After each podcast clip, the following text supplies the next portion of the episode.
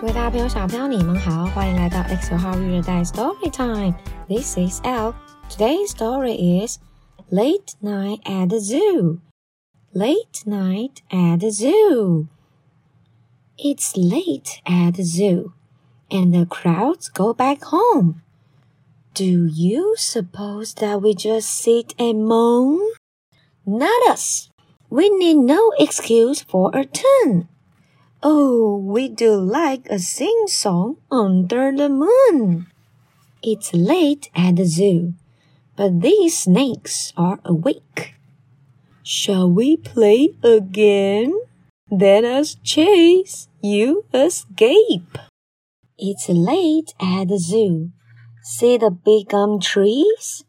These baboons have set up a flying trapeze. It's late at the zoo. Soon the zebras arrive. And the pandas are saying, It's time for a ride. And we gallop around until we collide. Then you see, in the daytime, we just sleep inside. 故事结束喽。这一本书呢，在说夜晚的动物园里面发生了什么事呢？小朋友，你有想过晚上的时候啊， 动物园里的动物都在做些什么事吗？他们是在笼子里乖乖的休息吗？还是他们在做别的好玩的事情呢？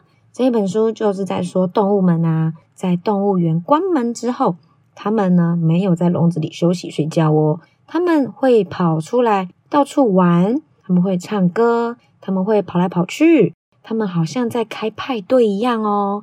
It looks like they have a party。所以呀，一整个晚上玩的这么的开心，到了隔天早上就会累得爬不起来嘛。所以白天的时候啊，动物们都在睡觉。所以下次你去动物园的时候啊，你可以仔细看看有没有动物在睡觉呢？